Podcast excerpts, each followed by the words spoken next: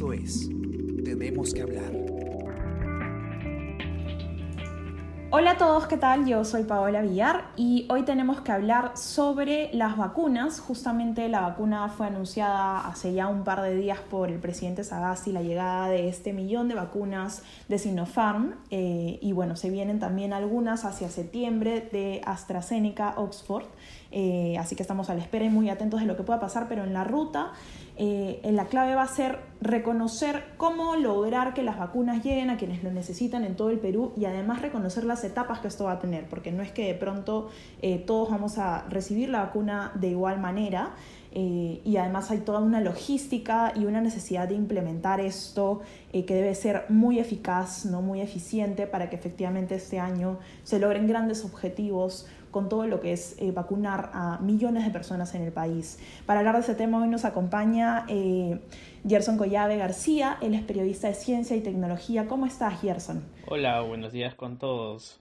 Un gusto hablar con usted. Eh, me gustaría empezar preguntándote, bueno, tú justamente nos, nos, nos, comentas en tu nota, ¿no? Que lleva el título justo que yo comentaba de cómo lograr que las vacunas lleguen a quienes más las necesitan en todo el Perú. Eh, has conversado con distintos especialistas sobre todo lo que es la estrategia de inmunización y además lo que veo en tu nota es que también tienes eh, todo un gráfico de cómo van a ser las fases eh, o cómo debería ser de pronto ¿no? el, el, periodo de vacunaciones. Me gustaría que empieces contándonos eh, de qué, cómo se componen estas fases, que entiendo que son tres, y en todo caso, cómo veríamos que se va a ir aplicando la vacuna en la población peruana. Sí, en, realidad este es un, este, estas fases ya están consideradas en un documento, es el Plan Nacional de Inmunización de, elaborado por el Ministerio de Salud, eh, específico para COVID-19 y este, en, ese en este plan se especifican tres fases, ¿no? Y eh, digamos con los eh, las poblaciones primordiales, los grupos de personas primordiales, y en una primera fase, como especificó en la nota, eh, los primeros que recibirán la, la dosis de las vacunas serán, en primer lugar, el personal de salud, tanto público como eh, y privado. Luego, eh, las personas o los efectivos de las Fuerzas Armadas y policiales, los bomberos, eh, Cruz Roja y todas aquellas personas que, que, se encuentren en una mayor exposición, ¿no? Luego en una fase 2 se encuentran las personas con adultas mayores de 60 años, las personas con comorbilidades, es decir, con enfermedades que pueden hacer que estas personas, en caso se contagien, lleguen a desarrollar una enfermedad grave e incluso morir. Luego vienen las poblaciones eh, de comunidades nativas e indígenas, eh, luego ya el personal de INPE y personas privadas de la libertad. En la fase 3, que es la última, eh, ya viene, venimos todos los demás, ¿no? Los que estamos comprendidos eh, entre, como personas de entre 18 y 59 años. Es, esto, este plan está en la línea de, de una, de, de, del plan ya planteado por eh, la Organización Mundial de la Salud, ¿no? está en la línea de las recomendaciones internacionales y es por el nivel de exposición y riesgo en el que se encuentra cada grupo de la población. Y otro tema que también abordas en la nota es justamente toda la importancia que tiene la eficacia de, de, las, de las vacunas. Eh, digamos, acá se va a usar la de Sinopharm y de hecho se han hecho eh, pruebas aquí, ¿no? Con, con Sinopharm ha habido distintos voluntarios eh, particularmente en la capital. Me gustaría preguntarte sobre este tema, qué es lo que te comentan los expertos, de qué tan importante es esto y, cómo han funcionado también o, cómo funcionan eh, o qué precedente en todo, en todo caso dejan estas, estos ensayos de vacunación ¿no? que se han hecho previos al, al contrato. Sí, eh, lo, lo, primero que habría que decir es que el Perú tiene experiencia en hacer ensayos clínicos de vacunas y otros medicamentos. Y esto ha sido fundamental para eh, que farmacéuticas de, del nivel de Sinopharm, AstraZeneca, eh, CureVac, Johnson Johnson fijen la mirada en el país. además de la alta transmisibilidad que había de eh, casos, de, de, contagios, perdón, em, el hecho de que haya investigadores con experiencia en ensayos clínicos fue clave. Esto además hizo que, eh, que estos, eh, que, que, Sinopharm, que es una de las vacunas más avanzadas en el mundo, eh, esta, esta, farmacéutica tenga un nivel de relación con, con, el gobierno, con el país más cercano. Entonces, eso nos ha puesto, como dijo el presidente, y como ya nos habían dicho algunos investigadores relacionados al ensayo, que esto nos ponía ya desde antes en una situación mejor para acceder a la vacuna. Em, ahora, es, es, muy, muy importante además señalar que em, en el país hubo 12.000, en ese momento hay 12.000 personas participando en el ensayo clínico de Sinopharm. Son dos vacunas eh, que se, eh, chinas que se, que se prueban en el país y eh, el hecho de que haya habido una gran convocatoria, una exitosa convocatoria, eh, digamos, nos ha dejado a nosotros en una buena posición. Eso ha sido fundamental y eh, el hecho, además, para los expertos es que, que se pruebe en el país, en personas peruanas, es, es clave porque se sabe cómo reacciona en nuestra población directamente. Entonces no es tan distinto con, por ejemplo, la de Pfizer, que es una, eh, una vacuna que no se ha probado en el país y que podría tener algunos matices en, el nivel de, de, efectividad. En cambio, eh, hay datos específicos que van a salir del país que se han utilizado para tomar decisiones. Entonces, eso es lo fundamental. Sí es un diferencial entonces importante cuando una, alguna de estas vacunas, ¿no? O previas vacunas, porque en, el año pasado todavía todas eran ensayos clínicos, ¿no? Sí es clave que sean, digamos, probadas antes en el país, eh, antes de ser aplicadas. Claro, eh, eh, y además, el otro, el otro detalle es que esta es una vacuna, el tipo de vacuna eh, sobre el que el país, los, los, el sistema de salud nacional tiene eh, ya experiencia de años, o sea, de muchos años. Entonces sabemos cómo manejar, hay muchos, eh, muchos médicos, enfermeras que saben cómo, cómo, cómo utilizar esto y que eso digamos que debe haber sido uno de los grandes factores para que el, eh, el gobierno se decante por cerrar un trato también con, con, con Sinopharm. Ahí quería preguntarte también ese tema, eh, eh, particularmente es lo que te mencionan también los expertos, ¿no? De los, los objetivos en todo caso, o los grandes objetivos que deben tener los planes de inmunización, que es disminuir la mortalidad por un lado y también disminuir, ¿no? Aligerar la transmisión del virus por otro lado. ¿Cómo eh, o cuál es el camino para de alguna manera lograr esos dos objetivos. Sí imagino que el tema de la vacuna es muy importante, obviamente, y esta ha sido una noticia muy grande, pero imagino que acá también va a ser importante que se mantengan las medidas que ya hemos venido eh, teniendo hace varios meses, ¿no? Claro, en, realidad eh, se debe entender a la vacuna dentro de una batería de herramientas que se tienen para hacer frente a la pandemia digamos que es un, la vacuna es fundamental, pero no es lo único. Entonces, eh, cuando se hacen eh, estrategias de inmunización, los expertos se preguntan, ¿cuál es nuestro objetivo? ¿Disminuir la mortalidad o disminuir la, eh, la transmisión del virus? Entonces, se, se, trabaja con ambos indicadores, pero se puede, digamos, ordenar todo el plan en relación a cada uno, ¿no? Y como ellos nos explicaban, ¿no? Si la estrategia se basa en reducir la mortalidad generada por el COVID, entonces las personas con mayor riesgo de desarrollar un cuadro grave o morir deben ser las primeras en vacunarse, ¿no? Pero si se busca reducir la transmisión, el foco van a ser aquellas personas que eh, al estar en mayor contacto con otras personas pueden ser el vehículo perfecto, digamos, para transmitir más el virus.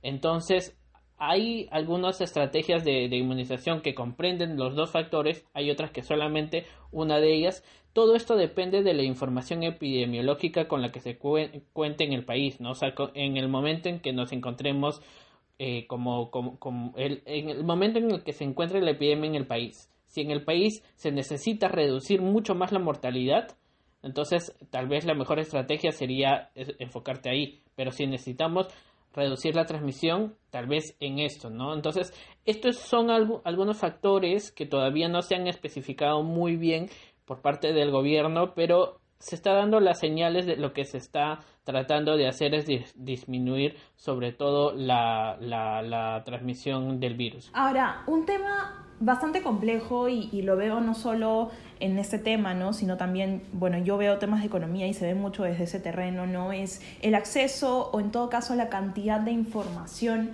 que tiene también eh, el Estado y que muchas veces es inactual, ¿no? Entonces ahí sí te quería preguntar cómo ven los expertos o cómo ves tú también a partir de las, de, las opiniones que has podido recoger el tema de que la información de, por ejemplo, personas vulnerables, entre otros grupos, esté efectivamente actualizada y pueda garantizar de que la vacuna o incluso las medidas no preventivas, entre otras, lleguen efectivamente a las personas que deben llegar. Claro, en realidad eh, lo clave en esta, en esta parte por eso siempre se, se hablaba de que eh, no solamente se debe enfocar, eh, el, centro del debate debe ser si, si, llegan o no las vacunas, sino el programa, ¿no? y el programa es saber dónde están las personas que necesitan la vacuna y cuántos son. En ese sentido, los expertos eh, dicen, los expertos con los que hemos conversado, es que ese es uno de los grandes problemas que tenemos. No hay eh, estudios de prevalencia, o sea, estudios que nos digan eh, cuántas personas tienen cierto tipo de, enfermedad, sea el COVID o sea cualquier otra enfermedad que pueda hacer que una persona que, adquiere el COVID-19 eh, se agrave. Entonces, ese es un gran, un, gran factor. el Ministerio de Salud está revelando los detalles de estudios de prevalencia que está haciendo el ministerio eh, poco a poco, ¿no? De manera, eh, digamos, escalonada, pero em, los investigadores coinciden en que estas, este, e, estos resultados deberían ser publicados de manera un poco más detallada para que otros expertos puedan leerlo y dar sus apreciaciones, ¿no? Porque hasta ahora lo que se ha sabido es a través de conferencias de prensa y se ha dado a conocer a través de, digamos, eh, presentaciones muy, muy, generales. Entonces, eso es por un lado por, sobre la información de cuántas personas ya han tenido COVID y cuántas personas todavía están en riesgo. Ahora, tenemos la necesidad de tener información de la cantidad de, personas que tienen comorbilidades, ¿no? Diabetes, hipertensión, obesidad, y eso no se tiene en realidad. Nosotros eh, desde el diario hemos cubierto temas de, salud desde hace tiempo y conocemos que no hay información suficiente, hay esfuerzos muy, muy, muy pequeños o, muy... Em, eh, claro, muy pequeños, que, que, que, por ejemplo sobre diabetes, pero sobre periodos pequeños de tiempo. Entonces, digamos, hay información, falta sistematizarla porque es clave para tomar decisiones sobre en qué zonas del país se debe llevar mayor cantidad de, vacunas, porque en esa zona hay mayor cantidad de personas en riesgo de tener COVID, mayor personas de, eh, que tienen obesidad, hipertensión o personas eh, que también eh, están en pobreza o por, pobreza extrema que por su condición socioeconómica pueden estar en mucho mayor riesgo. Claro, entonces eso sí da, digamos, las herramientas para que haya una estrategia diferenciada que imagino que va a ser clave, ¿no? O sea, reconocer que no todas las regiones han sufrido la pandemia de igual manera y eh, parece, imagino que el, acceso a la información va a ser muy importante. Claro, eh, eh, en realidad el hecho de que en el país no se, no se tenga, creo que un, un, gran ejemplo es lo que sucedió con, la entrega de bonos, ¿no? O sea, ahí, ahí vimos muy bien eh, eh, el hecho de que no se tiene un registro muy detallado de, de, las personas, de la situación de las personas. El gran, la gran base de datos es, por ejemplo, la, encuesta nacional de hogares y el INEI, claro, pero el, el detalle es que, que, que no que hay muchas cosas que no están incluidas ahí. Y entonces eh, eh, el problema es eh, que, que, el gobierno va a tener que hacer muchas cosas en menos tiempo y es posible que, que, se vaya a destinar mayor cantidad de vacunas para una región o para algunas localidades donde ya hay una mayor cantidad de personas que, se han, que han tenido COVID y no lo, han, y no lo saben. Entonces, eh, digamos que va a ser muy complejo saber en, a qué lugares enviar mayor cantidad de vacunas, dónde mm, enviar menos. Y, algo que nos decía una experta peruana que trabaja en Médicos Sin Fronteras era que mm, además de todo esto se debe eh, tomar en cuenta la, situación socioeconómica de las personas, ¿no? Eh, porque si bien hay, puede ser que ellos no tengan comorbilidades o sean adultos mayores, pero por las condiciones de vida, por el hacinamiento, por el hecho de no tener acceso a, agua, eh, no pueden cumplir, eh, digamos, las medidas de bioseguridad. Entonces, ese también es otro factor que debe considerarse. de acuerdo, Gerson. Y, y, para culminar, me gustaría preguntarte también, justo comentas todo este tema que es clave, ¿no? Eh, que es la información que puede existir eh, pero no solo eso, sino también que imagino que va a ser muy importante cómo el Estado informe sobre la importancia de vacunarse, ¿no? sobre todo ahora en una, en una época en la que estamos ante tanta desinformación y que hemos visto además una gran intención, ¿no? una intención muy fuerte de, de mucha gente que no quiere vacunarse por distintos motivos, pero casi todos apuntan a una desinformación que lamentablemente se propaga muy rápidamente en redes sociales, ¿no? Sí quería preguntarte ahí, ¿cómo ves el tema del rol que puede hacer el gobierno en esto? Entiendo que recién han anunciado una campaña que sería en aras de informar a la población, ¿no? A favor de la vacunación, pero ¿cómo ves también que pueda avanzar esto y, qué te dicen los expertos por ese lado de la importancia de la información? Claro, en, realidad eh, los expertos los que hemos consultado para este informe y para, para otros, coinciden en que es necesario que eh, este, esto se, se, aborde de manera multidisciplinaria, ¿no? Es cierto que los investigadores, los, los eh, científicos relacionados mucho con, con, las ciencias básicas, con la salud, la epidemiología, han, estado han sido muy consultados, pero eh, es necesario saber el comportamiento saber además cómo comunicar los mensajes, que las personas entiendan, que todos entendamos bien cómo debemos, eh, qué cosas debemos esperar de las vacunas, qué cosas debemos esperar de la estrategia de inmunización.